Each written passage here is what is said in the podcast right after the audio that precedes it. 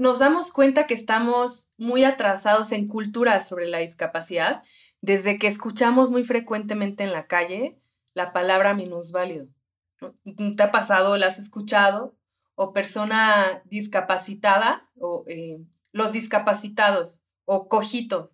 a mí me ha pasado que... es peor, ¿no? Que, sí, que hasta a mí lo han dicho de forma directa o indirecta, minusválido. Mm, y dices, pero ¿por qué tiene menos valor, no? Minusvalía. Y justo por eso es importante empezar desde la palabra adecuada, desde la manera en que nombramos las cosas, que es la palabra correcta es persona con discapacidad.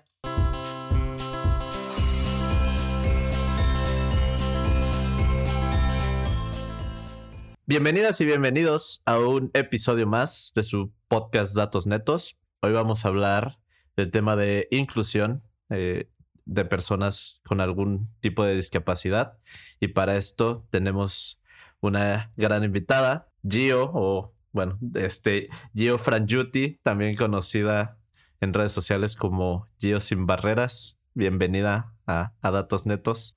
Eh, muchas gracias, muchas gracias Omar por, pues, pues, por esta invitación a Datos Netos. La verdad, este, soy fan, ya he visto varios capítulos y estar aquí pues me hace sentirme muy contenta y saludos a todos los que nos ven, nos escuchan. Te agradezco mucho que, que, hayas aceptado, eh, porque yo creo que eres una persona ideal para hablar de este tema.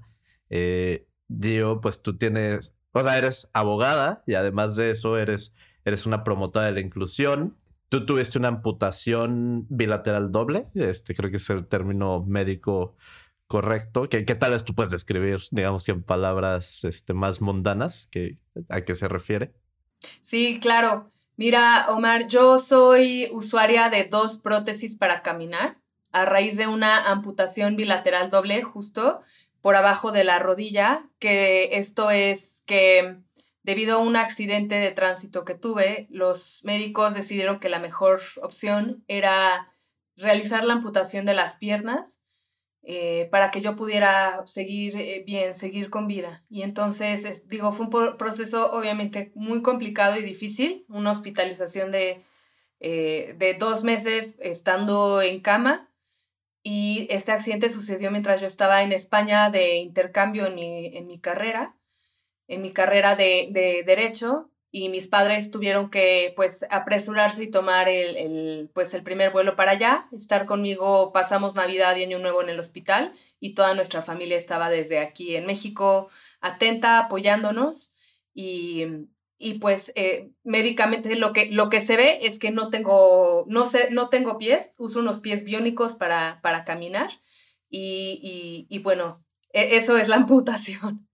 Muchas gracias por, por compartir este, este testimonio porque pues sé que obviamente pues fue, fue un momento pues que cambió tu vida entera, ¿no? Eh, pero ah, eh, tú tienes también este, un podcast donde haces estos clipsitos rápidos y describes como desde tu experiencia, cómo, cómo fuiste lidiando con todo esto. Y una parte que me llamó mucho la atención era que decías que pues llegó un punto en el que tenías que como ya parar de pensar en en lo que sucedió y más bien como que empezar a pensar, en qué ibas a hacer con, esto, ¿no? Y a partir de ahí, pues has sido como que una promotora de la inclusión y has sido muy vocal en, en tus redes, en, tienes un espacio en la radio. Entonces, pues, pues me gustaría tal vez que, que, me describieras cómo, cómo, fue esto, ¿no? De motivarte, pues, a hacer todo lo que es Geo Sin Barreras. Pues eh, mira, Gio Sin Barreras es, es, un espacio para promover información sobre discapacidad y sobre inclusión de personas con discapacidad. Y nace porque justo cuando yo adquirí la discapacidad Omar, me di cuenta que no hay información adecuada sobre cómo vivir la discapacidad, sobre programas de apoyo y eso es un shock muy fuerte cuando uno adquiere la discapacidad o tienes un familiar, un primo, un amigo, porque no sabes qué hacer ni a dónde acudir y la información que hay generalmente tiene una carga negativa, lo asociamos con algo pues malo, trágico, hasta de lástima, y me di cuenta que eso yo no, era lo que realmente pasaba en, mi vida. Entonces, em, una de las cosas que me sorprendió es que no, no podíamos encontrar fácilmente protecistas, no, que no pudimos encontrar información de, eh, de lugares accesibles a dónde ir, que vaya, que tuvieran todas las facilidades para una persona que usaba silla de ruedas en ese momento, que seis meses usé silla de ruedas, y me sorprendió, dije, esto no es posible, eh, tengo que empezar a acercarme, uno, a fundaciones para yo empezar por mí, yo misma, tener esa información. Me fui acercando a fundaciones como Ampuvalia, que es para personas amputadas, y ahí, seis meses después de mi amputación, me dieron todas las herramientas en una conferencia nacional de amputados a la que fui, y fue poco a poco como mi mundo de información se fue expandiendo a lo que realmente es el mundo de personas con discapacidad, que es un, un mundo muy amplio y muy vasto, y por eso fue que más adelante se abrió una oportunidad para que yo a través de redes sociales y en la radio tuviera un espacio para difundir información sobre discapacidad, deporte, eh, programas sociales, información que, que ayude a personas con discapacidad a saber que ahí no se acaba la vida y que hay información que pueden encontrar para, pues, para vivir una vida más plena. Claro, y, y, justo en ese sentido creo que hay como conceptos básicos que mucha gente ni siquiera este, dominamos, ¿no? Desde, desde el concepto más básico de, de, cómo nombrar a, a, este tipo de, este, pues situación, cómo nombrar a las personas que han eh, pasado por esto. Eh, también hiciste un live que me llamó mucho la atención donde decías que la discapacidad no solo es esta deficiencia física que tiene la persona, sino las barreras con, con las que se enfrenta. Entonces, me, me, gustaría que, que, me puedas hablar, hablar de eso para desde ahí eh, tal vez saber cómo entender mejor el fenómeno de la discapacidad. Claro que sí, Omar. Es que nos damos cuenta que estamos muy atrasados en cultura sobre la discapacidad desde que escuchamos muy frecuentemente en la calle la palabra minusválido. ¿Te ha pasado? ¿La has escuchado? O persona discapacitada, o eh, los discapacitados, o cojitos. a mí me ha pasado que... es peor, ¿no? Que, sí, que hasta a mí lo han dicho de forma directa o indirecta, minusválido. Mm, y dices, pero ¿por qué tiene menos valor, no? Minusvalía.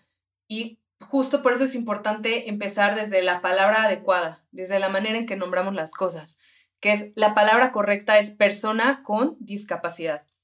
Y vamos a ver por qué. Primero persona, porque antes que nada yo soy un ser humano y yo valgo por ser persona y la discapacidad es una característica en mi vida de muchas otras que definen mi personalidad y mi forma de ser. Luego, la palabra, puedes agregarle también la palabra con discapacidad física. Si te refieres a mí, por ejemplo, que uso prótesis o a una persona que usa silla de ruedas. Puedes decir persona con discapacidad visual, persona con discapacidad auditiva o persona con discapacidad intelectual o persona con discapacidad psicosocial. O sea, digamos que varía dependiendo del tipo de deficiencia que tenga tu cuerpo para realizar una función. Y la definición de persona con discapacidad es la deficiencia que tengas más la suma de las barreras externas a ti. Eso es lo que hace la discapacidad. No solo yo, digamos, sino si mi entorno no está adaptado a mí, eso me amplía mi tipo de discapacidad o se reduce en tanto que mi entorno me ayuda a mí a moverme. Eso para mí fue un cambio en la concepción de cómo se debe ver la discapacidad, porque te das cuenta que quienes deben de cambiar es la sociedad, no solo yo en conseguir sillas de ruedas, en poderme mover mejor, sino en que la sociedad cada vez esté más adaptada con rampas, con braille, y, que la gente esté más sensibilizada.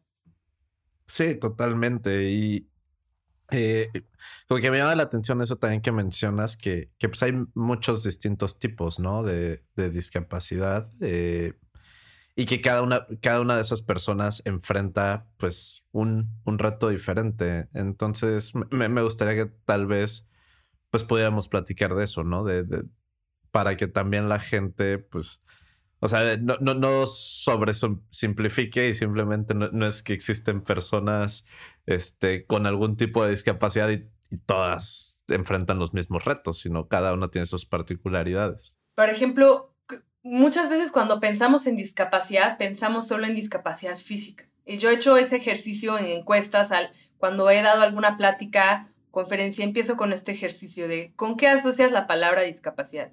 Incluso las personas que nos ven o nos escuchan lo pueden pensar, ¿con qué lo asocian?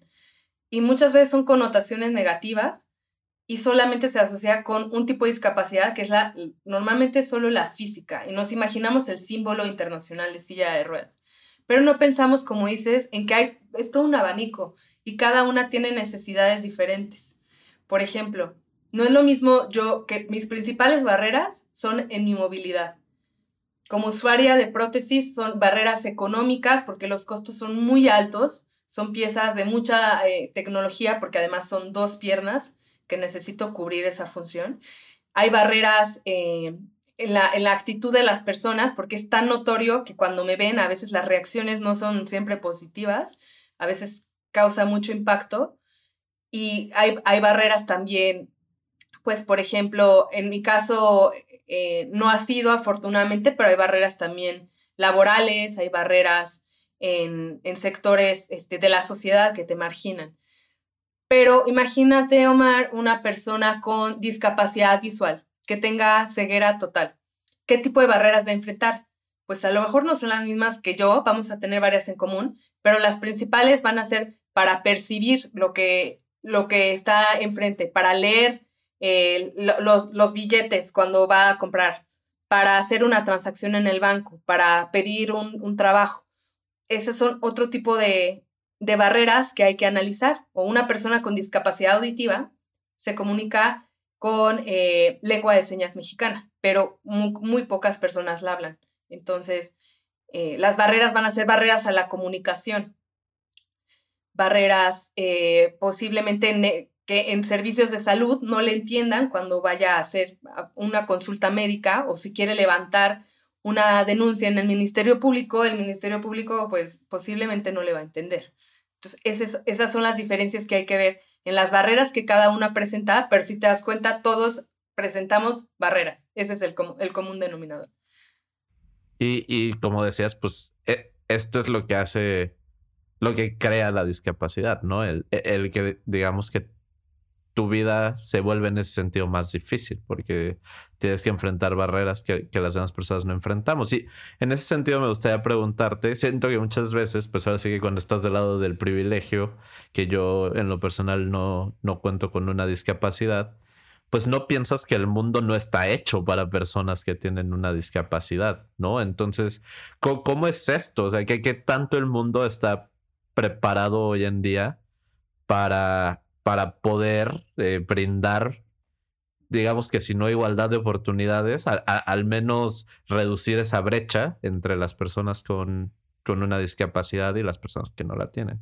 Mira, eh, te, puedo decir que se han hecho grandes avances en este siglo, pero falta todavía mucho por hacer para que realmente cualquier persona sin una discapacidad esté en el mismo plano de oportunidades que una persona con discapacidad. Actualmente no estamos en el mismo plano de oportunidades y varía si le agregas otros factores de interseccionalidad, que esto es, si además de ser persona con discapacidad, perteneces a otro grupo que sea vulnerable, que por una condición de vulnerabilidad, por ejemplo, comunidad LGBTIQ o por ejemplo, eh, personas de una comunidad indígena. Si le agregas más capas a esa, como si lo vemos como una cebolla, mientras más te alejas de ese como tipo que no tiene tantas barreras, es más difícil que accedas a oportunidades. Y en México, te puedo decir que afortunadamente tenemos un tratado internacional que nos obliga a cumplir con ciertos eh, derechos, el reconocimiento de ciertos derechos y hacer pues efectivo su cumplimiento,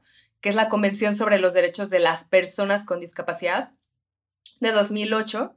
Y a raíz de esta convención ha habido, han habido avances porque ya el gobierno mexicano se ha comprometido a cumplir y avanzar.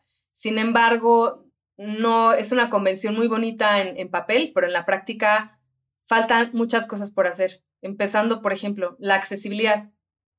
Tú sabes lo que es moverse en la Ciudad de México en silla de ruedas. Es una locura, Umar. No está las banquetas, el transporte público, el centro comercial. Es, es bien difícil. Yo lo, lo he vivido, tengo muchos amigos de la comunidad con discapacidad Y, te puedo decir que estamos muy lejos de llegar a una, una vida donde todos tengamos las mismas oportunidades, pero es importante reconocer pues que poco a poco ahí vamos y sobre todo gracias a fundaciones, gracias a personas como, como tú que tienen espacios que deciden hablar de la inclusión pero somos más desde las personas de a pie que estamos impulsando los cambios que desde otros lados, la verdad. Sí, totalmente. Y, de hecho, eh, hace poco en tus redes veía que también hablabas, ahora que pasaron las elecciones, ¿no? De, de que hay pocas, eh, digamos que, eh, campañas o planes electorales de alguna candidata o candidato que toquen ese tema, ¿no? Que toquen el tema de, cómo crear política pública para eh, disminuir esta brecha. Sí, justo.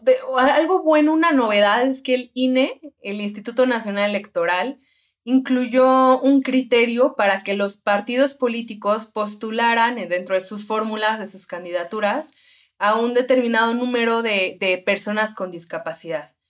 ¿no? Eh, que, variaba entre 2%, 5%, lo cual es una acción afirmativa, que es eh, una acción afirmativa es cuando tú introduces alguna medida para nivelar a un grupo que está en desigualdad. Entonces tú haces, para poner en palabras más coloquiales, un empujón a cierto grupo que de otra manera, si no lo haces de esa forma, difícilmente se ha incluido. Entonces ya se pide este requisito.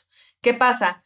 No hay que hacerlo solo por cumplir con un requisito, porque entonces solo postulamos a quizás a personas que no cumplan con los requisitos solamente para que eh, se, nos den la palomita en el checklist. Eso es lo que falta, que realmente ah, lo veamos. ¿A, qué te refieres con que no cumplan con los requisitos? Ah, eh, eh, sí, o sea, que lo que se necesita es, además de postular a una persona con discapacidad, esa se debe de introducir el tema de discapacidad como propuesta de campaña e incluirlo de manera integral. O sea, no es solo contar con, con la persona ahí, sino que ya sea una acción cotidiana que vaya a realizar ese partido y que dentro de sus políticas públicas laborales, económicas, sociales, se incluyan a las personas con discapacidad. Eso, eso es a lo que me refiero, que tiene que ser algo integral y no nada más un centrarnos en que, ah, ya tengo a mujeres, o ah, ya tengo personas con discapacidad, ya cumplí, ¿sabes? Sí, sí, sí. Sí, o sea, que, que, no nada más sea palomear una, una lista, sino que venga, pues digamos que esa intención más de, de fondo, ¿no? Y, en ese sentido, eh, justamente, pues el mundo se ha vuelto, creo que muy digital. Eh, y esto también ha creado otros, otros retos, ¿no? Porque hay personas que, que también enfrentan este problema de la accesibilidad digital. Y que pues básicamente, digamos que por dar ejemplos, pues no sé, si, si tú eres ciego, pues lidiar con un celular para ti es mucho más difícil que una persona que no lo es. Y pues bueno, las empresas de tecnología han tenido que, que empezar a, ver maneras, ¿no? De, de, de, cómo eh, pues poner esto al alcance de todas las personas, pero, pero, ¿qué, o sea, cuál, cuál es tu opinión acerca de, la accesibilidad digital y de qué tamaño es el problema? Pues mira, yo creo que lo que, algo que se debe hacer y, que está incluso ya muy, muy de moda y muchas empresas lo empiezan a hacer, es la accesibilidad web, que es que todos los contenidos que subamos, compartamos en las páginas web y en las aplicaciones, sean accesibles para personas con discapacidad visual y personas con discapacidad auditiva, que son las principales personas que enfrentan barreras en la comunicación. Pero en, palabras mundanas, ¿esto qué quiere decir? Eh, hay personas de la comunidad con discapacidad visual que tienen dentro de sus computadoras y celulares lectores de pantalla o ciertos programas que te leen la información y están, eh, están diseñados de tal forma que ellos pueden acceder a cualquier menú de restaurante, a cualquier transacción este, electrónica de un banco y eso hace su vida mucho más fácil. Lo que necesitamos es que más em, empresas o que más organizaciones se sumen a evaluar si su página web y si sus contenidos son accesibles. Por ejemplo, algo que ayuda mucho es eh, colocar eh, subtítulos, subtitulado en, en, pues, no, en los videos ayuda mucho para personas con algún tipo de discapacidad auditiva. Ayuda mucho que si es narrado, hay veces que los videos no tienen sonido, solo es este, alguna música, pero a personas con discapacidad visual les ayuda que tenga una descripción, una audiodescripción, una narración de qué es lo que se está viendo. Y, o en una página web ayuda a que los contenidos estén acomodados con colores, eh, con un contraste alto para personas con debilidad visual que lo puedan ver. Son esas eh, medidas que se pueden ir implementando y es eh, lo que es tener la conciencia de que hay personas que necesitan esa, esas medidas y te puedo decir que la mayor parte de los sitios hay una organización que se dedica a medir accesibilidad web. Está, por ejemplo, eh, Here Colors y ellos han medido qué tan accesibles son los sitios, tienen rankings y muy pocos sitios de productos y servicios son accesibles. Muy pocos puedes hacer todo el proceso de compra de, oye, una comida, ¿no? O sea, cosas tan cotidianas son realmente accesibles para, para cualquier tipo de, de persona con discapacidad, ¿no?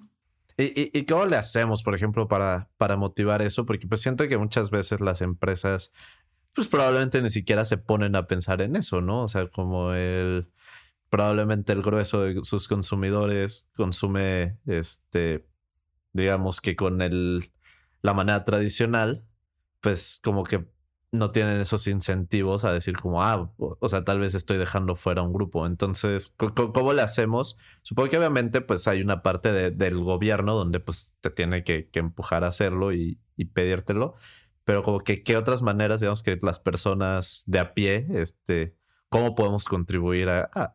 y, y, digo, esto no solo aplica a la accesibilidad digital, sino también a, que un restaurante tenga las rampas necesarias, etcétera, este digamos que a, que nosotros también contribuyamos a, que haya mejor accesibilidad. Claro. Pues eh, mira, un, dato muy importante es que en el mundo las personas con discapacidad somos el 15% de, de la población. Y luego si le sumamos a ese colectivo las familias, porque también te digo que cuando adquieres una discapacidad, pues también está involucrado los papás, los hermanos, los tíos. Entonces, en todo ese colectivo que tiene esta necesidad de hacer alguna compra, si tú lo ves como potenciales, eh, inclusive consumidores, potenciales consumidores de contenido o de posibles clientes, estás dejando a la mayor, la minoría más grande del mundo afuera.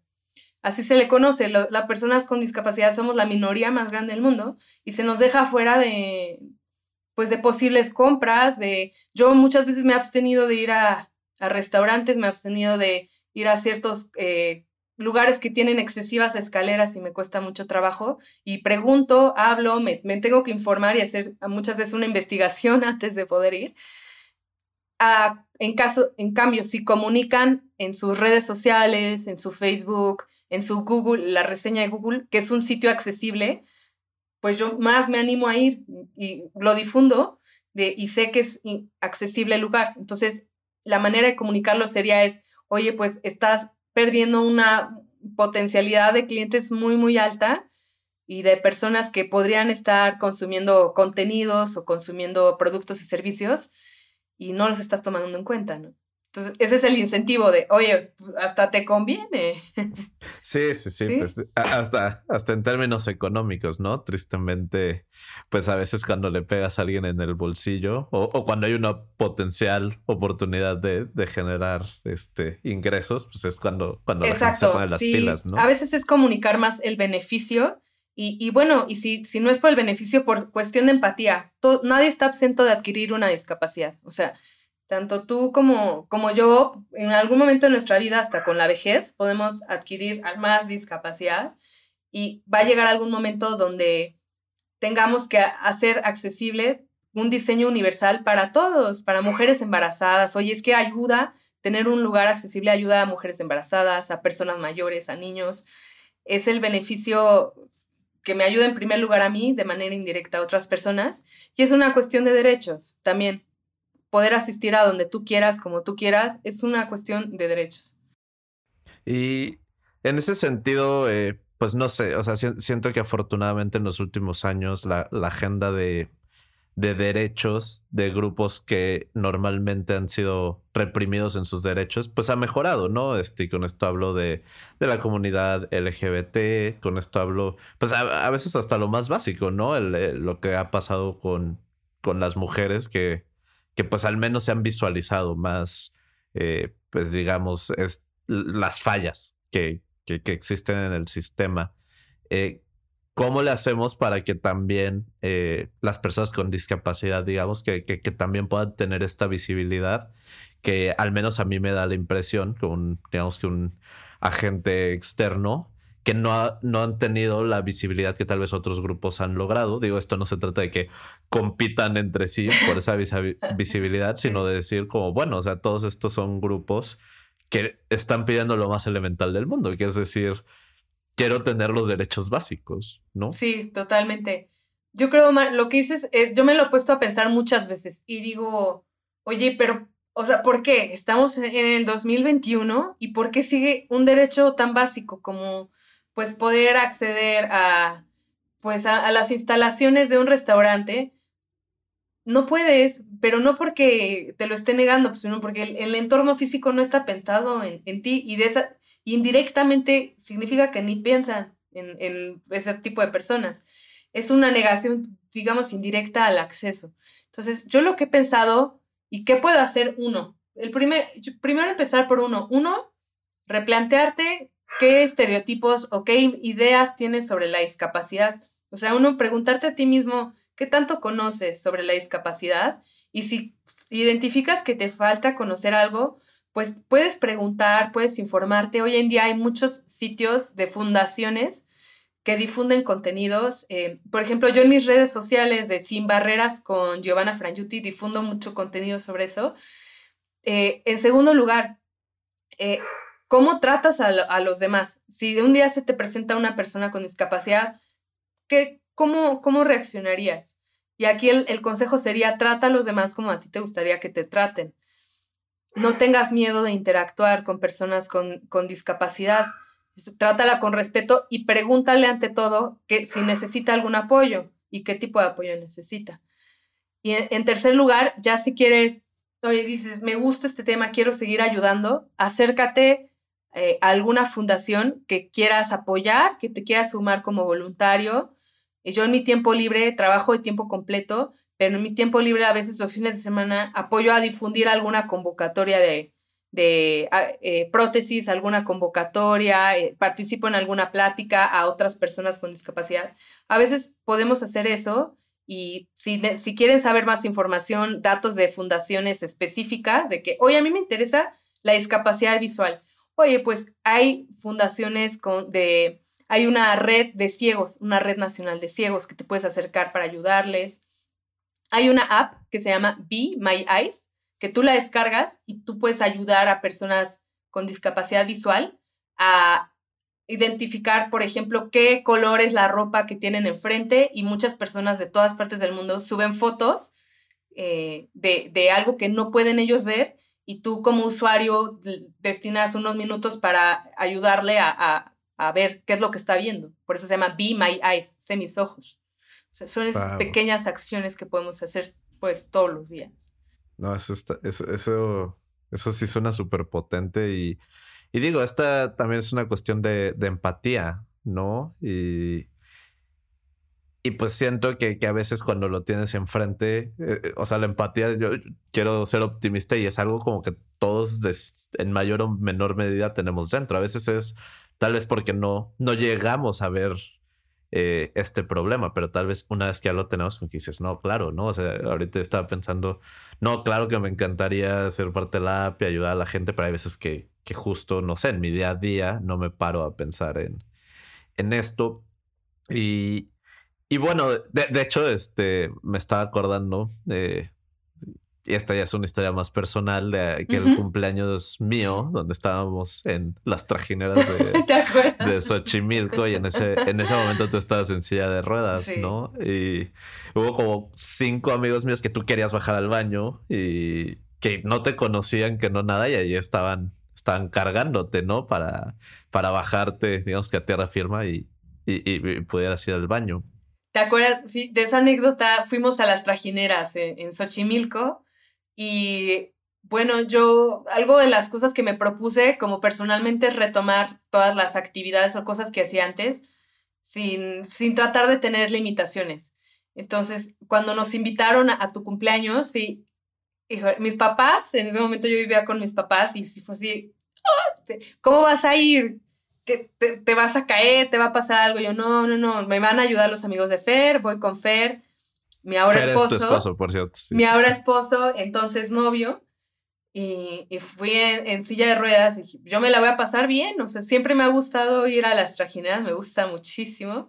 Y ahora porque sea usuaria de silla de ruedas, pues eso no, no me lo va a impedir, pero sí estaba consciente que iba a ser difícil. Y entonces cargaron los amigos de Omar y de Fer, me cargaron mi silla de ruedas para subirla a la trajinera y luego, oh, pues, oh sorpresa, que pues estás ahí cinco horas y necesitas de salir, ir al baño, y normalmente yo lo hacía pues de pie, y ahora para ir al baño era que cargara mi silla de ruedas y ir a tierra firme, y, y después Fer me tuvo que cargar a un, un, baño de esos este, que están montados provisionalmente, y fue, la verdad sí fue algo complicado, pero bueno, se logró, pero qué cosa diferente sería si hubiera un baño adaptado para personas con discapacidad Oye, por todos los clientes que van a las trajineras, o sea, hasta mm, le, le haría la, vida más fácil a muchas personas mayores que van, si un día vas con tus abuelos, eso no les costaría nada y ayudaría muchísimo. Claro, totalmente. Y, y digo, me gustaría profundizar en ese tema de, de la desigualdad de oportunidades que, que pues digamos que es, es el problema central, creo yo, dada la definición que, que, nos diste de, de, discapacidad, el hecho de que existan estas barreras para las personas que tengan estas deficiencias, ya sea físicas o de otro tipo. Y algo que también me llamó la atención que dijiste antes es la parte de, de lo caro que es, ¿no? Entonces, esto también representa una barrera pues enorme, ¿no? Porque pues como en tu caso, que de repente es un accidente súbito, que no, y digo también para gente que nace con, con la discapacidad, pues no nada más te enfrentas a, a todas las otras barreras que vienen por sí solas, sino que además tienes esta barrera económica que, que pues debe ser muy, muy agobiante. Entonces, eh, sí. pues, pues ¿cómo, ¿cómo lidiar con eso? Pues eh, digo, eh, les voy a compartir un dato hablando de datos netos, un dato neto es que las familias donde viven personas con discapacidad gastan tres veces más que las familias donde no viven personas con discapacidad. Eso según datos del INEGI del 2012. Entonces, eh, puede ser gastos de salud, gastos de terapia física, de adaptaciones a la casa, de pues nuevas formas de tener que transportarte. Y en mi caso, eh, pues tuvimos gastos de hospitalización muy altos, gastos de el transporte eh, de México a, España, de mis padres y de regreso.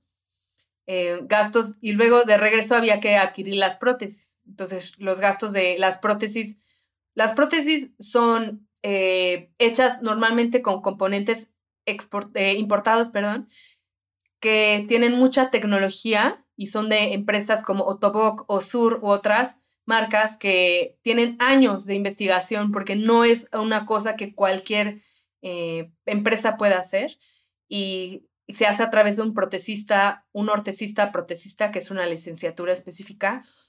Y, bueno, todos esos gastos, híjole, te puedo decir que ascienden a unos 400 mil pesos cuando una persona recién adquiere una discapacidad del tipo de amputación. En total, las terapias, hospitalizaciones, prótesis, de, la nada. Y muchas veces los seguros médicos no te cubren eso dentro de las pólizas.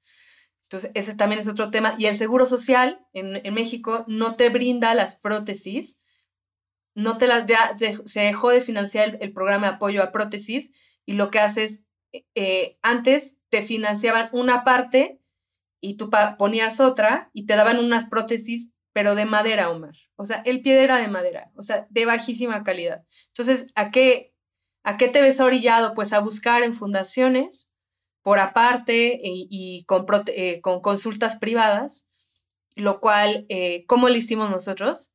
Fue, eh, yo soy muy afortunado, Omar. Eso es algo que yo tengo que reconocer. Yo tengo una red de familia y amigos grande que en su momento nos apoyó muchísimo y abrieron un crowdfunding, una colecta este, de fondos. Mis mejores amigas de la preparatoria, a quienes les mando un, beso y un abrazo, ellas abrieron una cuenta mientras nosotros estábamos en el hospital, sin pedirlo, sin pensarlo, y solo empezamos a, ellas empezaron a circular el mensaje y se hizo un evento para procurar fondos en, mi preparatoria. Eh, al evento asistieron más o menos 200 a 400 personas, se vendió comida, hubo un partido de fútbol. Eh, también eh, rifamos un cuadro que nos regalaron unas personas súper lindas que no nos conocían, de una pintora, rifamos un iPod de la facultad de mi universidad, eh, eh, hicimos varias rifas y al final, gracias a Dios, se juntaron todos los, fondos y yo pude volver a caminar y, adquirir las prótesis. Pero imagínate todo, todos los pasos de este proceso que no cualquiera persona las tiene, menos en comunidades rurales, alejadas de la ciudad. Y eso que yo tuve el privilegio de acceder a una educación, eh, tengo una licenciatura, tengo mis dos padres este, conmigo sanos. todo eso mi caso es muy afortunado, pero no es, no es la realidad de la mayoría de las personas con discapacidad que tienen que hacer boteo y pedir fondos en la calle, que tienen que eh, dejar el trabajo en el que estaban y, dedicarse a hacer otra cosa que no requiera habilidades manuales. Entonces, para la mayoría de la gente, lo que les recomendaría es acercarse a la Fundación Ampuvalia AC, que se dedica a apoyar a personas amputadas y hacen campañas de crowdfunding. Eh, lo pueden eh, buscar así en sus redes sociales. Y entre nosotros lo que hacemos, yo soy voluntaria y apoyamos a difundir esa campaña entre empresas, entre varios conocidos, y hacen una convocatoria anual de donativo de prótesis. Y, y, esto tiene que ver con lo que mencionabas antes de la interseccionalidad, ¿no? Que, que imagínate, hay gente que, que vive al día y de repente enfrentar algo como esto, pues es, bien, muy, complicado.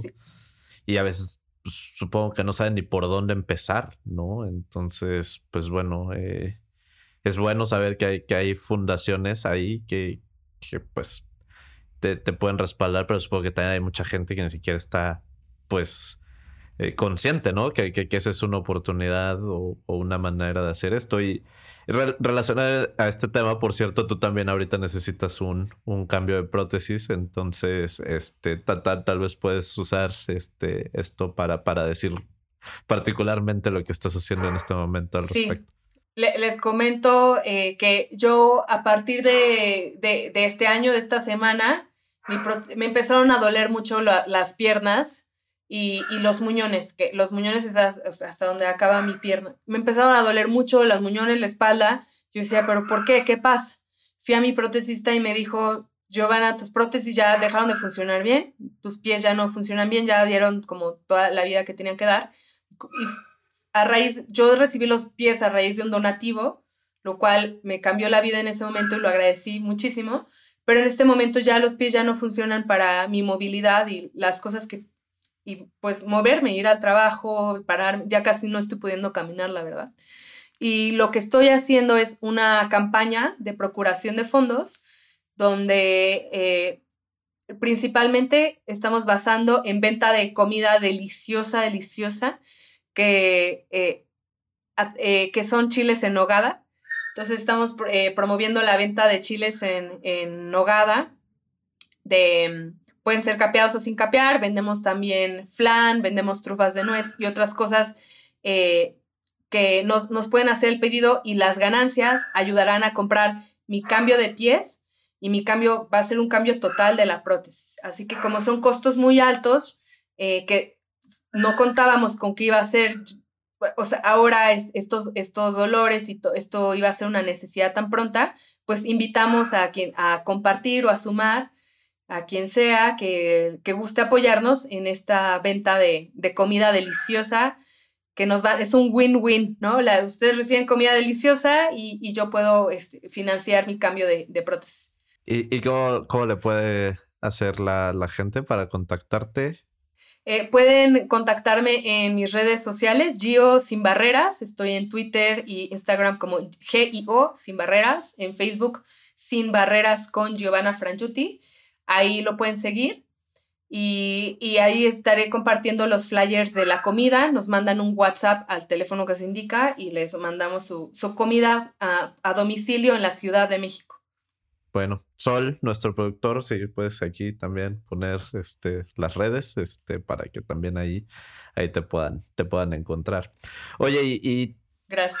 Eh, también siento que, que, pues otra, otra brecha en, en esta eh, igualdad de oportunidades, pues es la cuestión de si por sí tienes todos estos gastos encima, se vuelve más difícil acceder a un empleo por, por muchas cuestiones, ¿no? Como mencionábamos antes, lo de la accesibilidad digital, por ejemplo, yo pienso que cuando yo quiero encontrar un empleo, eh, pues no sé, voy en línea y ahí busco un empleo y pues desde ahí pues hay personas que tienen estas barreras para hacer esto. Entonces, me gustaría pues preguntarte que, que si sabes, digamos que, de qué magnitud es, esta brecha y sobre todo, pues el, el, concientizar a la gente de cuáles son las distintas barreras al momento de, acceder a un empleo y a oportunidades de conseguir dinero que tienen, que tienen las personas con algún tipo de discapacidad.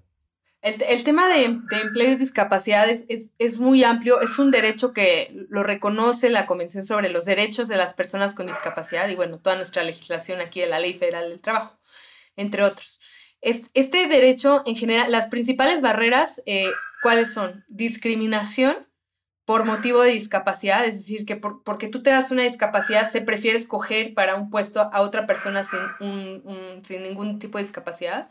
Puede ser barreras para transportarte a tu, al destino de tu trabajo, porque el, el transporte público no es accesible en su mayoría para silla de ruedas, para personas ciegas pueden haber eh, barreras a que los empleos que se ofrecen son de un rango más bajo eh, para labores más operativas y otros, otros pueden ser que las ofertas que hay es que, por ejemplo, los sitios web no son accesibles, el proceso de reclutamiento no, no es accesible o la manera en que se comunican contigo no, no, es accesible.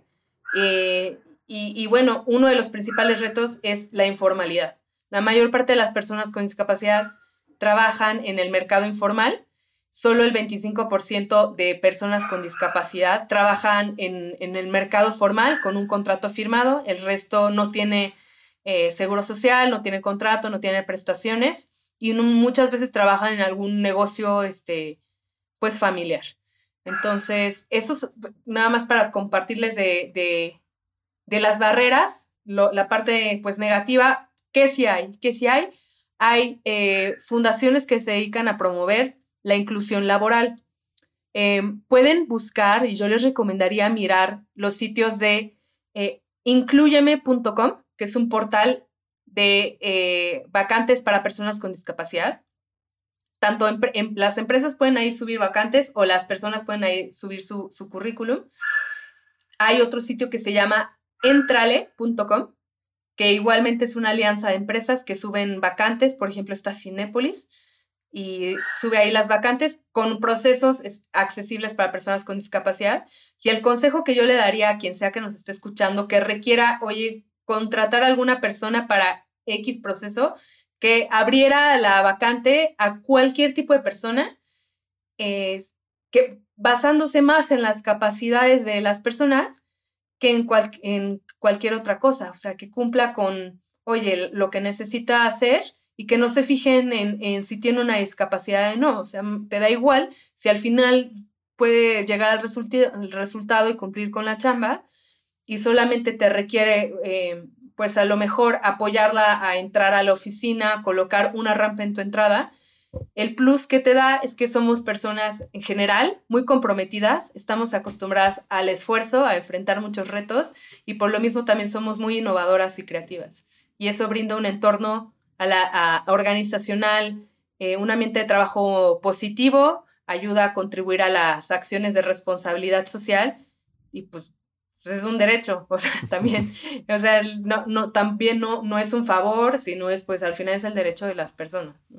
Totalmente. Y me imagino que también, pues, hay como un, reto previo, ¿no? Que es antes de pedir un trabajo, pues necesitas prepararte para ese trabajo y eh, pues la parte de la educación supongo que también es, es complicada, ¿no? Para una persona que, que, tenga algún tipo de discapacidad, pues desde la escuela y desde toda esta cuestión previa, pues también se enfrentan a, a un reto más complicado.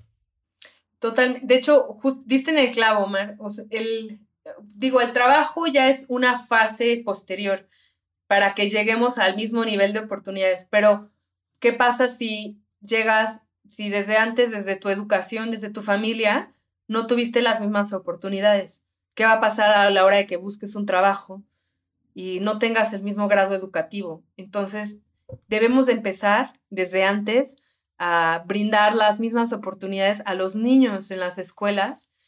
Y uno, uno de, de los datos es que niños con discapacidad tienen muchos menos grados escolares que niños con, eh, más bien, niños sin discapacidad tienen más grados escolares que niños con discapacidad. De hecho, en, promedio, un niño con discapacidad tiene entre 6 y 9 años escolares de estudio y la mayoría no acaban la preparatoria y mucho menos la universidad o un posgrado.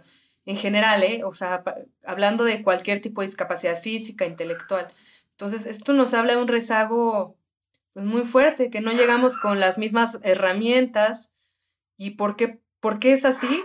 Pues hay diferentes factores. En, en mi caso, mis padres me apoyaron mucho y tuve la suerte de que no, sí fue un shock, pero no, no tuve una sobreprotección tan grande o me dijeron, pues bueno, te, te ayudamos y, y, te seguimos, de, seguimos este, ayudándote, no te vamos a ver como, como algo menos o como algo negativo. Pero muchas veces hay una sobreprotección muy grande de los padres y no quieren incluso sacarlos a la calle, ¿no? Hay veces donde esconden a los niños por pues miedo al, al, al que pasará, sigue pasando en algunas comunidades. O hay escuelas que no son accesibles, o sea, que eh, el salón de clases queda en el tercer piso y el niño tiene silla de ruedas, oye.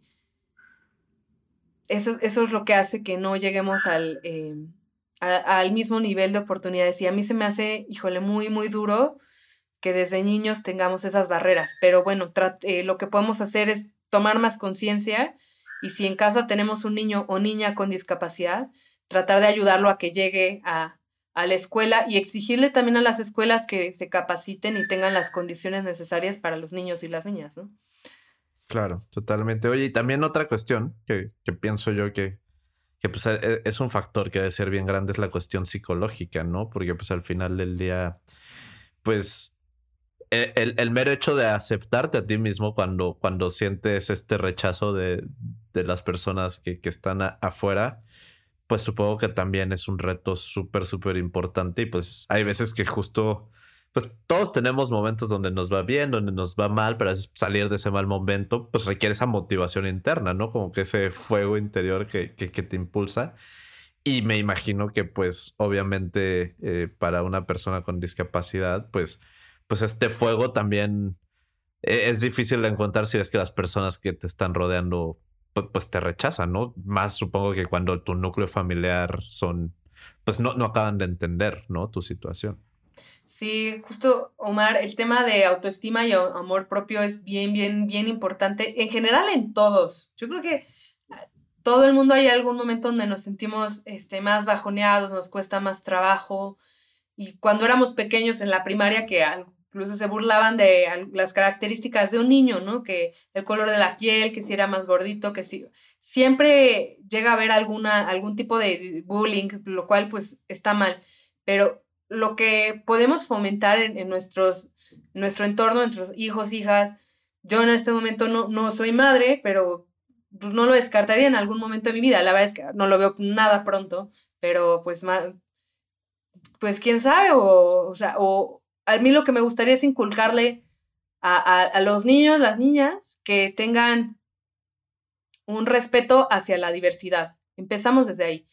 Respeto hacia la, diversidad humana, que es el conjunto pues, de, de, características que hay desde, pueden ser género, edad, color de piel, nacionalidad, preferencias sexuales, y que respetaran desde, desde ahí.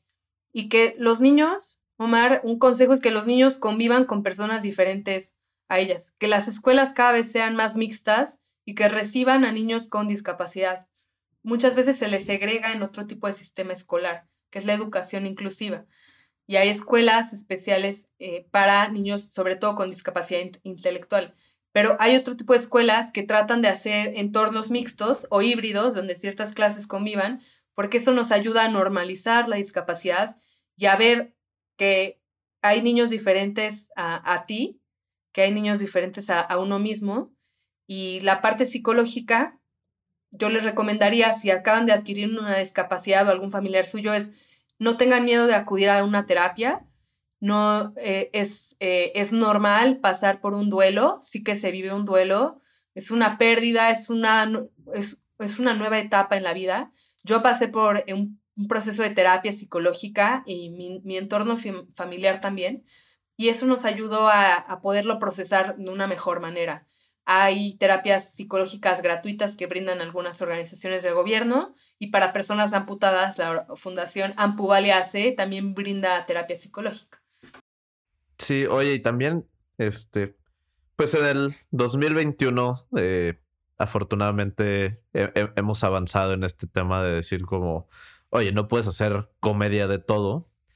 Y como que hay gente que se queja y dice, no, ya, este, yo este, ya todo les molesta, todo les ofende. Cuando pues es como, bueno, o sea, por algo será, ¿no? Este, probablemente lo, lo, lo, que estabas diciendo, pues es gracioso para ti, pero no es gracioso para todos. Y, creo que en ese sentido, pues justo la comunidad de personas con discapacidad, pues han sido muchos años blanco de, de estos chistes horribles y estas maneras horribles de hacer humor. Entonces, pues sí, me gustaría saber tu opinión al respecto y cómo cómo decirle a la gente, oye, pues no, no es que ya todo nos ofenda, pero si tú estás de este lado es horrible, ¿no? Que hagan comedia de esto. Sí, claro. Un ejemplo para, para ver qué, qué tan entrañado está en nuestra sociedad la manera negativa en que vemos a personas con discapacidad, Omar, ponte a pensar en las novelas mexicanas. Y así, eh, quien sea que nos esté viendo, escuchando, en las novelas mexicanas y piensen cómo se aborda a, las personas con discapacidad. O son las malas en la historia y adquieren la discapacidad porque fue el malo y después terminó ciego. O como este, castigo, ¿no? como, eras el malo, la vida te castiga y te pone. Así. O, o como todos hemos escuchado el de maldita lisiada.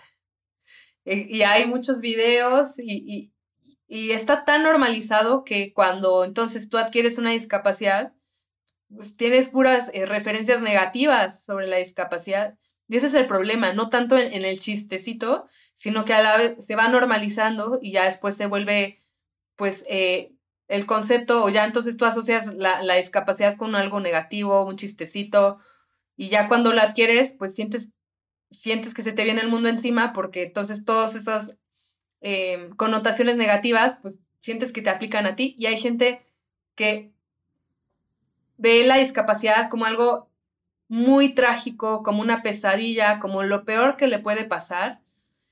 Y, no es así. Entonces, a ver, ¿cómo podemos hacer chiste? Porque yo soy una persona, Omar, que tengo también un humor negro, entonces también me cuesta trabajo diferenciar. Y eh, incluso el humor a mí me ha ayudado a salir adelante y a no ver como algo tan negativo lo que me está pasando. ¿Cómo si lo puedes usar? O sea, piensa si lo que estás diciendo puede ofender a, a alguien y si esa ofensa va contra una parte como sensible de sus vivencias. O sea, si tú te estás burlando del divorcio de otra persona y esa persona todavía no lo ha procesado, pues oye, creo que ah, pues piensa si a, si a ti te gustaría que hablen mal de algo, de una vivencia, una experiencia que sea negativa para ti. Entonces, pero al contrario, si esa persona, yo, a mí lo que me bromeo mucho es con mis prótesis. Yo bromeo mucho de que eh, cuando voy a la playa digo, no, yo ya no me voy a quemar en la arena. O sea, a mí ya la arena ya, ya, no, ya no me quema, son, yo digo que son ventajas. O yo ya no tengo frío en, en la noche cuando camino descalza porque ya, ya no me afecta. O, ah, de hecho, la vez de las trajineras, Omar, si no te acuerdas, que llovió horrible cuando fuimos con, con, nuestros amigos a las trajineras y se inundó la trajinera y a muchos se les mojaron los pies y Fer se enfermó al día siguiente. Entonces yo no me enfermé porque a mí no se me mojaron los pies, porque yo no tengo pies. Entonces le dije, ¿ves? Son ventajas. Entonces, bueno, estábamos, pero atacados de la risa. Y en ese caso fue porque yo, e, esa parte, yo la tengo ya trabajada, pues en terapia, de muchas vivencias, y a mí no, no, no me afecta. Y, pues si yo lo, eh, si ves que el otro pues, lo autoriza, lo hace conscientemente, pues entonces tú puedes, eh, pues preguntarle, oye, ¿no te molesta que hablemos de esto? ¿No me te molesta que vea un chiste esto? No, entonces si no, pues adelante. Pero preguntarle al otro y tener en cuenta el otro yo creo que es lo importante. Cosa diferente sería si recién adquirida la discapacidad en el hospital, alguien te hiciera una broma de que, ay, este, ya no puedes caminar, yo, yo sí, o, de que, ay, yo voy más rápido que tú. O, también es tener esa sensibilidad y empatía básica de cuándo es lo, eh, como el momento adecuado, cuándo no, y si ves al otro listo para hablar de ese tema. Claro. Sí, sí, sí. Eh, eh, esto también tiene que ver con empatía, ¿no? Como el decir, oye, pues si tú fueras una persona que está del otro lado, ¿cómo te sentirías? ¿no? Oye, Omar, ¿tú te enfermaste ese día? Fíjate que no me acuerdo, la verdad. No, no quiero decir por qué no me acuerdo. Este, pero probablemente la gente se puede imaginar. Este. Probablemente, probablemente si te, sentiste mal o te dio resfriado. Sí, llovió horrible y todo el mundo se mojó. Pero yo no me mojé. Sí, sí, sí. Oye, y digo, ya, ya que estamos pasando a, a, las cuestiones más, más personales, pues tú hace, hace poco te casaste con, con Fer, que, que es un gran amigo mío y pues no sé, siento que, que para mí, por ejemplo, que, que, que yo estaba al lado de Fer cuando él recibió esa noticia, trabajábamos juntos y yo, yo recuerdo muy bien cómo ese día, pues yo no sabía lo que estaba pasando, ¿no? Y, y él como que salía mucho a hablar por teléfono y se veía muy tenso, pues ya con el tiempo de, pues supe, ¿no? Lo, lo, que había ocurrido y me ha tocado ver pues todo, todo lo que han pasado en, en, este, en este periodo. Eh, qué tan importante ha sido como, como tener eso, ¿no? Una persona que, que, que, era tu pareja antes de tu accidente, ocurre tu accidente, pero está ahí para ti. Supongo que eso también, pues, es una parte muy importante, ¿no? Para, para poder eh, superar, superar esto. Sí. Fer para, mí es un pilar muy importante porque desde, desde novios eh, siempre estuvo ahí apoyándome en, la carrera, cuando los dos éramos estudiantes, cuando entré a trabajar. siempre nos apoyamos mucho, hicimos equipo. De hecho, Fer era de mis mejores amigos y así empezó nuestra amistad y luego nuestra relación. Primero como, como amigos. Entonces, cuando yo tuve el accidente y adquiero la discapacidad, yo no sabía cómo, cómo lo íbamos a tomar como pareja, o sea, no sabes cómo va a reaccionar el otro. Entonces, eh, antes de regresar a México, Fer nos mandaba mensajes para ver cómo iba todo diario y hablábamos por teléfono, pues, eh, pues poco, los tiempos que, que, que se podía en el hospital. Pero yo, yo, yo lo que pensaba es, yo, no, yo voy a poner lo, lo, que esté en mí para, pues, para seguir y para, para que esto siga caminando en nuestra relación, pero voy a respetar si Fer no quiere y si Fer no sé cómo vaya a reaccionar, o sea, no sé si él esté listo, porque es, hay que, o sea, es, un, es, un, es algo fuerte, pero digo, conociendo a Fer, yo, yo sabía que como que él, él es una persona muy resiliente, él incluso ha vivido situaciones de enfermedad este, personal este, muy difíciles, ¿no? Él, también tiene una, tiene una enfermedad crónica que tiene que tratarse, entonces, o sea, yo sabía que, que pues, por algo llevábamos superando muchos retos juntos, pero no sabía este, cómo él lo iba a reaccionar. Y entonces, eh, cuando viene el regreso, se acerca Fer a recibirnos al aeropuerto junto con una tía muy querida y yo ahora lo veo en silla de ruedas, o sea, él más bien, yo estando en silla de ruedas lo veo y veo su mirada a ver cómo reacciona él. Y me vio de la misma forma de antes y nos recibimos como con muchísima emoción, pues me dio un beso, me dio un abrazo y como que estuvimos como antes, como si no, o sea, como, como si el tiempo no hubiera pasado. Y después me acompañó a mi casa y platicamos, nos estuvimos riendo y me preguntó si me dolía algo y le dije, no, no me duele ahorita ya nada, ya, ya está cerrando la herida. Y, y, me dijo, oye, nada más quiero que sepas que yo te amo a ti como eres, como persona, o sea, a mí no me importa lo, lo que te haya pasado en las piernas, digo, este, yo, yo te quiero a ti como eres, como persona, yo no me enamoré, o sea, uno no solo se enamora pues de las piernas de alguien, sino pues de, de, de su persona.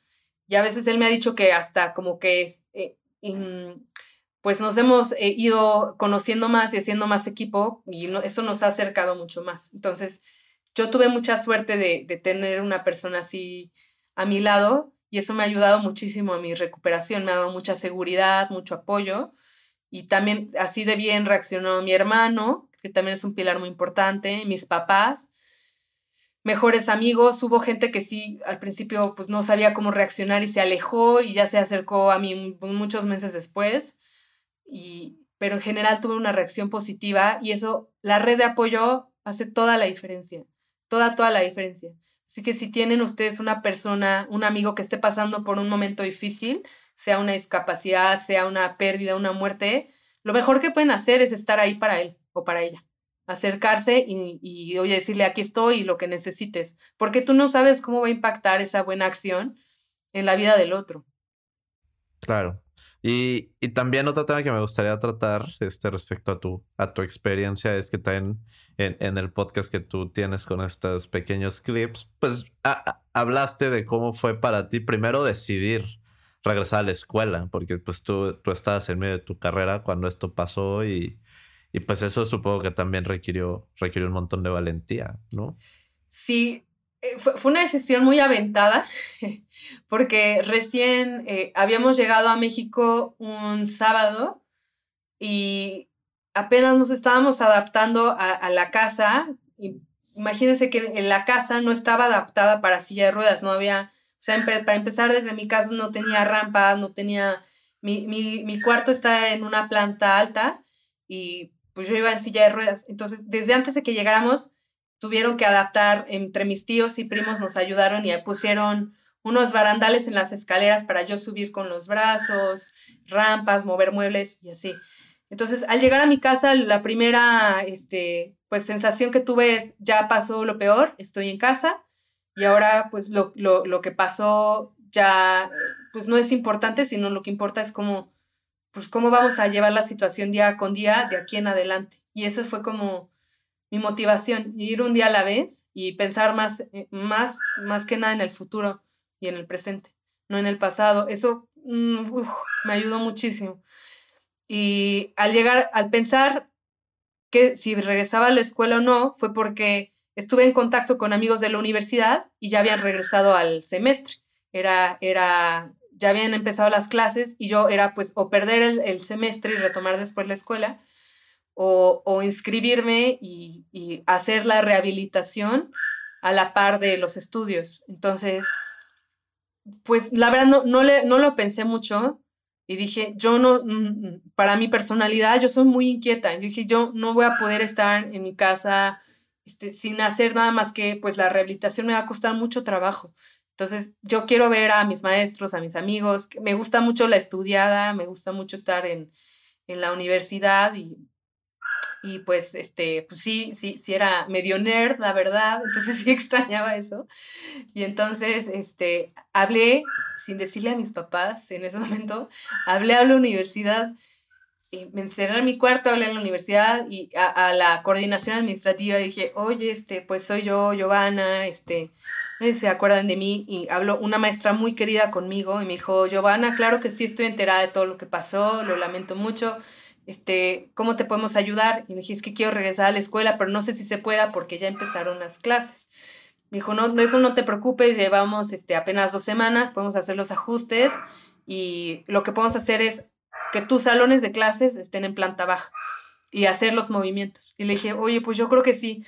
Entonces, déjame nada más, le, lo hablo con mis papás, pero le digo que, que entonces sí, sí, regreso, ¿cuándo puedo ir? El jueves, este, preséntate para ver cómo te sientes en la silla de ruedas. Ya, ok. Entonces ya cuelgo y les aviso a mis papás de que, oigan, pues este, ya hablé a la universidad y ya decidí que voy a regresar. Y mis papás así, ¿qué? Pues cómo, o sea, acabas de regresar, este, estás recuperando, este, no sé si estés lista para pues salir todavía en silla de ruedas. Dije, no, sí, es que me va a ayudar mucho a mi recuperación y necesito pues de, de, de, su apoyo, si me pueden llevar el, el jueves al, a la escuela, que ya me presente. Entonces, mis papás al principio reaccionaron este, como emoción de que vieran de mi parte esa actitud, con miedo de que me fuera yo a caer, que me fuera yo a sentir mal y, que, y, miedo a cómo iban a reaccionar los demás. Yo también tenía un poquito de miedo, dije, es que cómo me van, no sé qué miradas voy a causar. Tengo un poquito de miedo, pero bueno, este, voy a hacer la misma de antes y tratar de regresar igual, como, como si fuera la misma de antes, nada más que ahora me muevo en silla de ruedas. Y así le hice regresar a la escuela y mis mejores amigos de la universidad me recibieron a las 7 de la mañana para entrar a clase 7, como pues apoyándome como si nada, tomé las clases y, y dije, pues sí, eh, ya hice la prueba de que sí me sentí bien y pues, sí lo voy a retomar. Hice mi horario para tener clase en la mañana y terapias en la tarde y la universidad, como tiene una facultad de medicina, me ayudaron a llevar terapia en las tardes ahí mismo, lo cual me ayudó muchísimo. No me tenía que mover de un lado a otro. No, pues sí, qué, qué, valentía, la verdad, mis respetos, porque pues sí, este, supongo que en esos momentos, justo lo que hablábamos hace rato, encontrar esa motivación interna, pues, pues debe ser bien complicado. Y luego tuviste también la motivación para decir, bueno, ya, este, yo quiero volver a caminar y pasaste de la silla de ruedas a, a las prótesis y, sé que también esa transición pues no es trivial porque literal tuviste que aprender otra vez a, caminar, ¿no? A caminar. Sí, eh, luego ya regresando a la escuela, después de, eh, empecé a tomar varios eh, terapias de rehabilitación, se requiere mucha rehabilitación. En mi caso tomaba dos horas de terapia al, al día y más ejercicios en casa porque requieres mucha fuerza. Pierdes mucha fuerza cuando estás acostado dos meses sin poder moverte y luego en silla de ruedas se pierde mucha masa muscular. Y para las prótesis necesitas la fuerza como de un atleta para dominarlas al principio. Entonces había que eh, practicar mucho y luego con los costos que ya nos ayudaron nuestros amigos con la campaña, pues ya no teníamos la barrera de, los costos, ya solo era la barrera pues de, eh, física y, y, pues de la, de la mentalidad, ¿no? De pues al principio yo decía, es que ¿cómo le voy a hacer? Em, nunca había yo visto a alguien cercano, en mi círculo cercano, con prótesis. Y, una amiga me compartió el libro de una persona amputada que se llama Josafat. Es un mexicano en Monterrey que narró su biografía, la leí me inspiró muchísimo. Eh, luego conocí a la fundadora de Ampuvalia que me vino a ver a un café y me enseñó su prótesis. Entonces, son, e, estar en contacto con personas que pasen por un proceso como el tú te ayuda muchísimo. Y me di cuenta, bueno, es que si ellos pueden, caminan bien, pues yo también pues, voy a poder. Y entonces fuimos a ver a un protecista que nos llegó a través de un donativo que recibimos de una persona amputada que nos recomendó ir con su protecista. Nos apoyó muchísimo y empezaron a hacerme las prótesis, te hacen primero un molde, te toman medidas, tu peso, se analiza tu actividad física y te empiezan a hacer las prótesis, es un proceso como de un mes. Y después me entregaron las prótesis y fue de los días más felices de mi vida. Yo creo que en la vida de, de toda persona tenemos varios días muy felices. No, no, cuando me preguntan cuál es el día más feliz de tu vida, muchas veces dicen la, la, boda, ¿no? Pero sí, fue un día muy feliz, pero también el día que volví a caminar fue impresionante después de haber estado seis meses en silla de ruedas, dos meses hospitalizada, volver a, a, poder este, caminar. Yo dije, de aquí soy, ya, ya, ya de aquí voy a subir, bajar y voy a retomar cosas que hacía antes y, y, como que me dio un impulso muy grande, o sea, a mí me dio un impulso de que estuve a punto de, de perderlo todo y, me, dio una lección muy grande que tenemos que, eh, que valorar lo que, lo, eh, el día a día, que la vida es, muy corta y pues que hay que aprovechar cada momento. No, totalmente, totalmente. Pues de verdad, mis, mis respetos. ¿Y, y, cómo fue este volver a caminar? Porque sé que, que de repente hasta tenías, no, no me acuerdo cuál es el nombre de estos dolores en las piernas, ¿no? Que... Miembro fantasma, dolor fantasma. Pues eh, fue, fue, es un proceso. Yo, Omar, odiaba cuando yo les preguntaba, ¿y cuándo voy a volver a caminar? Y más o menos cuánto tiempo se tarda uno. Me decían, todo es un proceso, todo es un Me decía mi terapeuta física, me decía mi protesista, yo decía, ¿por qué e, era mucha incertidumbre. Y, y, ahora ya lo entiendo todo y ya es como uno de mis lemas de vida, que todo es un proceso, porque tardé aproximadamente eh, los dos meses de hospitalización, seis meses en silla de ruedas y un mes más o menos para dominar las prótesis y dejar de usar andadera. Porque a mis primeros pasos, cuando me paré de la silla de ruedas a las prótesis, e, es una sensación de, bueno, yo me sentía mareada, me sentía muy alta, que perdí el equilibrio y como que yo pensé que ya iba a poder salir así caminando y irme como si nada a mi casa, pero pues era reaprender a caminar como, como bebé, como un niño chiquito. Algo que uno tiene muy automatizado es volver a educar a tu cerebro a dar cada paso, hacerlo consciente. Entonces, yo al principio contaba punta, talón, punta, talón, punta, talón, y me, tenía que concentrar para caminar. Ahora ya, afortunadamente, ya lo, lo hago automático. Entonces, sí es, es un proceso eh, complicado, biológicamente y psicológicamente fuerte. Eh, es muy bonito, todos los días vas viendo avances y después de usar andadera, y de no poder dar un paso sin la andadera, pasé a usar muletas y ya puedo ya caminar sin las muletas, solo que sí por los pies que tengo, que, que son los que necesito cambiar, me cuesta mucho trabajo caminar ya una distancia larga sin las muletas. Eso pues eh, ya me ayudará con los nuevos pies, ya voy a poder hacer más, este, hasta deporte, voy a poder este, trotar y, y pues ese es, ese es el proceso. No hay una fórmula mágica, cada cuerpo es diferente y es, es algo muy bonito. Sí, pues, pues ya, ya sé que te lo, te lo he dicho mucho, pero te lo seguiré diciendo toda mi vida, de verdad. Todos mis respetos y, y toda mi admiración por. No, muchas gracias, Omar. Yo, y yo lo que quiero es no que solamente, o sea, yo no tengo una habilidad de superheroína. O sea, y tampoco quiero que se entienda que yo soy una superheroína de otro, porque sí, tengo muchas cosas buenas, pero yo a lo que a mí me gustaría transmitir es que todos tenemos como los potenciales para que cuando enfrentemos una situación así difícil podamos salir adelante si tenemos la red de apoyo adecuada y, y la sociedad va cambiando poco a poco. O sea, eso es lo que a mí me gustaría transmitir, que si todos los días como que tuviéramos, valoráramos más diéramos más gracias por lo que tenemos y te des cuenta que tu vida puede cambiar en un segundo a otro, ese cambio de mentalidad te haría o le haría a cualquiera lograr más cosas positivas en su vida. Porque muchas veces me preguntan, oye, es que, o sea, ¿tú qué hiciste? O sea, ¿qué, te pasó? Cambié la mentalidad. el vivir una situación así de tan crítica te hace cambiar la mentalidad y, y lograr cosas que ni pensaste que ibas a poder lograr antes. Claro. Oye, y en ese sentido, este, ya también para empezar a, cerrar, ¿me puedes este, contar de tu participación en, en Cambiando Modelos?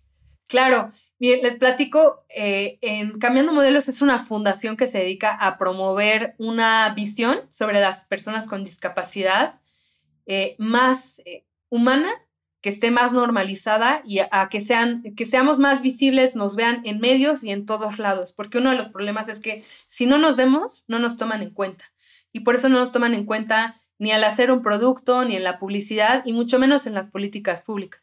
Entonces, lo que hace Cambiando Modelos es que eh, promueve nuestra participación en conferencias, en la radio. Eh, yo he participado en castings de productos, he participado eh, en comerciales de, de, zapatos para que vean zapatos con prótesis. Y lo que pueden hacer es, les recomiendo mucho seguir las redes sociales de Cambiando Modelos, porque eh, ahí puedes ver las participaciones de niñas y niños con síndrome de Down en eh, comerciales, en obras de teatro, y eso hace que sea más normal para ti verlo y que te des cuenta que, que es más necesario contar con personas con discapacidad en todos lados. Una cosa que hice ahí padrísima es, hacen desfiles incluyentes de modas.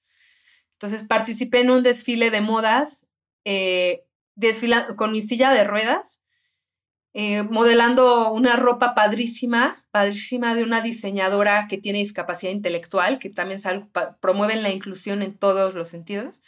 Y participaron modelos eh, con discapacidad visual, con discapacidad intelectual, eh, de todo tipo de discapacidades, para justamente promover que la belleza pues, es, es muy diversa, ¿no? Y que vemos distintos tipos de, de cuerpos. Claro. No, pues qué, qué, qué emoción que, que, que, también pues haya estas plataformas, ¿no? Para, para pues, digamos que hacer esto visible y que al mismo modo, pues no sea una cuestión de, de lástima, ¿no? Que, que, creo que eso es algo horrible que a veces es la manera en la que enfrentamos este tipo de situaciones y no debería ser desde la lástima, sino desde el darse cuenta de que pues una deficiencia física no, no te hace menos persona, ¿no? Lo que decías de, del minusválido o minusválida. No, no, no, no, no te hace menos. Yo a veces creo, a mí, a mí en lo personal, o sea, hablando de mi experiencia, a mí me ha hecho mejor persona, Omar. Porque me ha hecho darme cuenta de, lo mucho que hay que hacer para derribar todas estas barreras externas y lo importante que desde tu trinchera, desde la trinchera de cada quien, que todos podemos lograr pequeños cambios. Eso es algo que a lo mejor yo antes no me planteaba, a mí antes me preocupaba más el que dirán, a lo mejor eh, cuando era más pequeña, si se llegaran a, pues, a burlar, no sé, de mi peso, de otras cosas, me importaba pues sí me pegaba más cuando era niña, pero ahora al contrario, yo muestro con orgullo, yo uso mucho vestidos, faldas, me gusta mucho que se vean mis prótesis, me gusta mostrarlas al mundo porque es una forma de, de pues de, de crear conciencia. Así que sigan estas redes que les recomiendo y si tienen cualquier duda, pues igual me pueden preguntar en mis redes sociales. Totalmente. Oye, y pues este, este programa se llama datos netos. Eh, entonces aquí normalmente me gusta compartir eh, datos que para que la gente también tenga, eh, digamos que, más perspectiva numérica de, lo que está pasando. Entonces, digo, obviamente esto ya te lo dije antes, para no, para no agarrarte en curva. Entonces, ¿hay, hay datos netos que te gustaría compartir? Sí, bueno, uno de los datos que, que les quiero compartir es de cuántas somos. O sea, para empezar, cuántas personas con discapacidad hay, porque pensamos que son muy pocas, pero según la última encuesta del INEGI, del censo, el censo del 2020, hay 20 millones de personas con, 20 millones 838 mil 108 personas con discapacidad en México. Eh, ¿Por qué tantas? A ver, estos, esta, este número incluye a personas que reportaron que tienen alguna limitación en su movilidad que puede ser temporal, incluye a personas que se autodenominan personas con discapacidad y a personas que tienen algún tipo de eh, discapacidad mental o discapacidad psicosocial. Ahora voy, a explicarlo un poquito por qué, por qué lo, se divide así. Eh, hay personas que al preguntarles en una encuesta del INEGI no saben que ellas mismas tienen una discapacidad.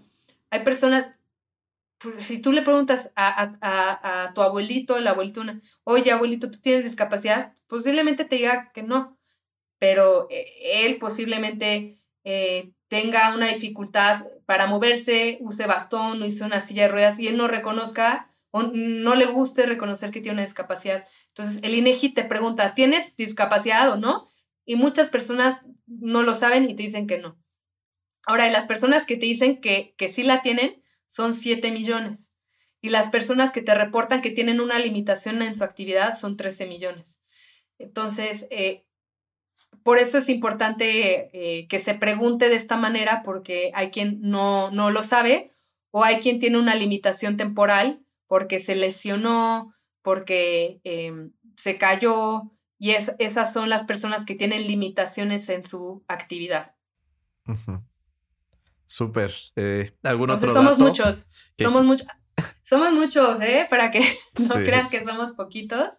Y además eso, a mí me gusta sumarle, imagínense los las familias, el papá, la mamá que tiene que eh, tener adaptaciones para llevar a su hijo a hacer las compras, para ir a su trabajo. Entonces, si lo sumamos eso, llegamos a una población muy, muy, muy alta. Otros datos, causas de amputación, por ejemplo, ¿cuáles son las causas de amputación más frecuentes en México? Es eh, la mayor parte de las amputaciones son por diabetes y la segunda causa es por un accidente. Entonces, eh, esto, esto nos habla que muchos tenemos que tener cuidado con, pues, con la salud, eh, cuidar en caso de que tengamos algún familiar con diabetes y por, y por accidente es algo muy frecuente que normalmente te, te llega en una situación que no te lo esperas y eso complica mucho la, pues los costos y, y la rehabilitación como fue en mi caso. Sí, sí, pues sí. Así que hay que comprar chiles en nogada, por cierto. Hay, que ayúdanos a comprar los chiles en nogada. Y finalmente, dato, mujer con discapacidad son más eh, sujetas a vivir una situación de abuso, de violencia de género, que mujeres que no tienen una discapacidad, porque muchas veces por factores de dependencia económica, por factores de que te cuesta trabajo salir de tu casa, denunciar que estás viviendo algún tipo de violencia. Esa es una situación que, que la organización Mujeres Mexicanas con Discapacidad vigila y, hace muchas acciones al, al, respecto y yo también participo ahí como, como voluntaria. Entonces, bueno, esos son mis, mis datos netos. Eh, los invito a seguir informándose sobre la, la, discapacidad, a promover la inclusión y a comprar chiles en hogada con causa. Claro que sí.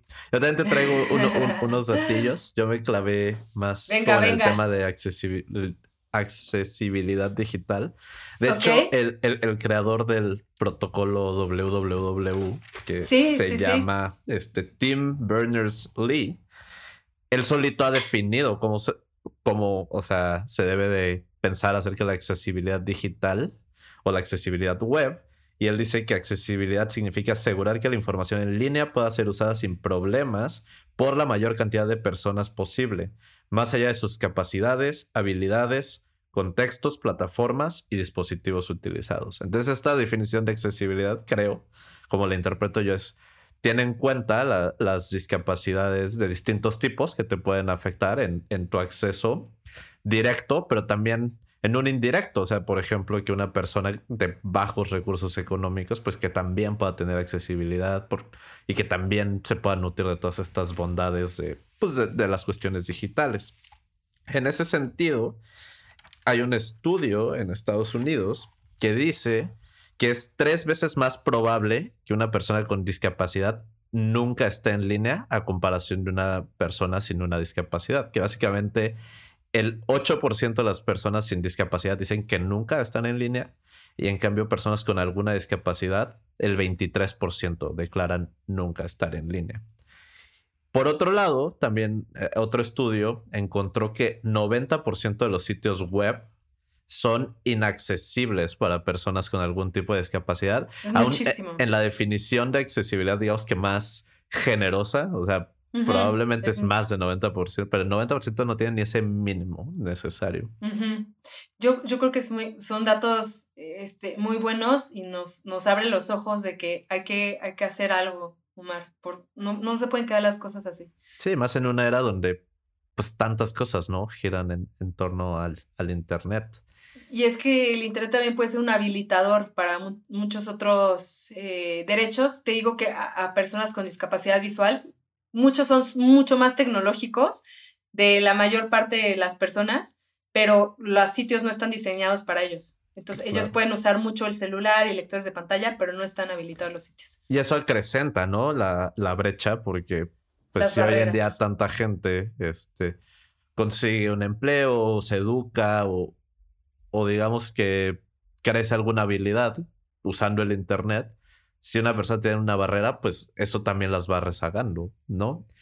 Y bueno, en cuestión de, bueno, lo que te preguntaba hace rato, ¿cómo le hacemos para motivar a que la gente más allá de una presión del gobierno, las empresas quieran, eh, pues digamos que entrarle a este rollo, se estima que las compañías con sitios web poco accesibles en Estados Unidos pierden alrededor de 7 mil millones de dólares al año, tomando en cuenta, digamos que como baseline, a los, sus competidores que sí tienen sitios accesibles. Entonces, en una cuestión económica, pues el mercado es enorme. Digo, tú acabas de dar los números de de cuántas personas en México, más sus familias tienen una discapacidad, lo que mencionabas de los restaurantes, pues hasta desde el punto de vista del negocio, es claro que las empresas deberían de voltear a ver este grupo, ¿no? Sí, lo que hablamos. Si, si no es por la empatía, que por empatía deberían de, de hacerlo, también ver los beneficios de las, los clientes y los, las ganancias que se podrían estar perdiendo por no considerar a las personas con discapacidad en la, en la accesibilidad web, que de hecho no es obligatorio en México. Eh, estos estándares son buenas prácticas, buenas prácticas, pero no son obligatorio en México para, para el sector privado, para productos y servicios no es obligatorio, por eso mucha gente no los cumple. A mi parecer sí deberían de ser obligatorios, porque sin, de otra manera no se hace, pero hay compañías extranjeras eh, que por la regulación de su, de su casa matriz, por ejemplo en Estados Unidos, sí lo son, sí son, eh, en Estados Unidos sí tienen más regulaciones por la ley de americanos con discapacidad. Por eso, por eso tienen que tener también, por ejemplo, Walmart incluye ciertas medidas de accesibilidad porque en Estados Unidos se los exige la autoridad y entonces, por lo tanto, en sus países donde tiene actividad también lo incluye. Y así en muchas empresas la tendencia viene del, extranjero, pero yo a mí me, me, sería increíble que fuera algo más allá de que te lo exija la ley, pues porque te conviene y estás dejando fuera a muchos potenciales consumidores. Sí, totalmente. Pues bueno, yo ha sido un placer tenerte aquí. Eh, algo, con lo que quieras cerrar. Pues lo que me gustaría cerrar es que la, inclusión es, es, un proceso, es un proceso gradual que respeta la, diversidad humana de las personas y que todos podemos tener un rol, rol activo en fomentar la inclusión, ya sea desde nuestra familia, desde el entorno laboral o donde sea que, estemos, todos podemos fomentar la inclusión y lo importante es empezar desde uno a, promover esos cambios. Y bueno, me despido enseñándoles mi prótesis, que me gusta mucho enseñarla, porque es, una manera de crear conciencia. Yo antes no había visto una prótesis y no sabía nada de eso. Entonces, bueno, esta es la prótesis que justo ya no funciona bien el pie y ya me, me molesta y después cambiaré a otro tipo de pie. Y este, esta es la cuenca que va hecha como a tu medida. Y todo, todo lleva, este, los pies, por ejemplo, son de importados, este, de diferentes marcas de prótesis que, que los hacen.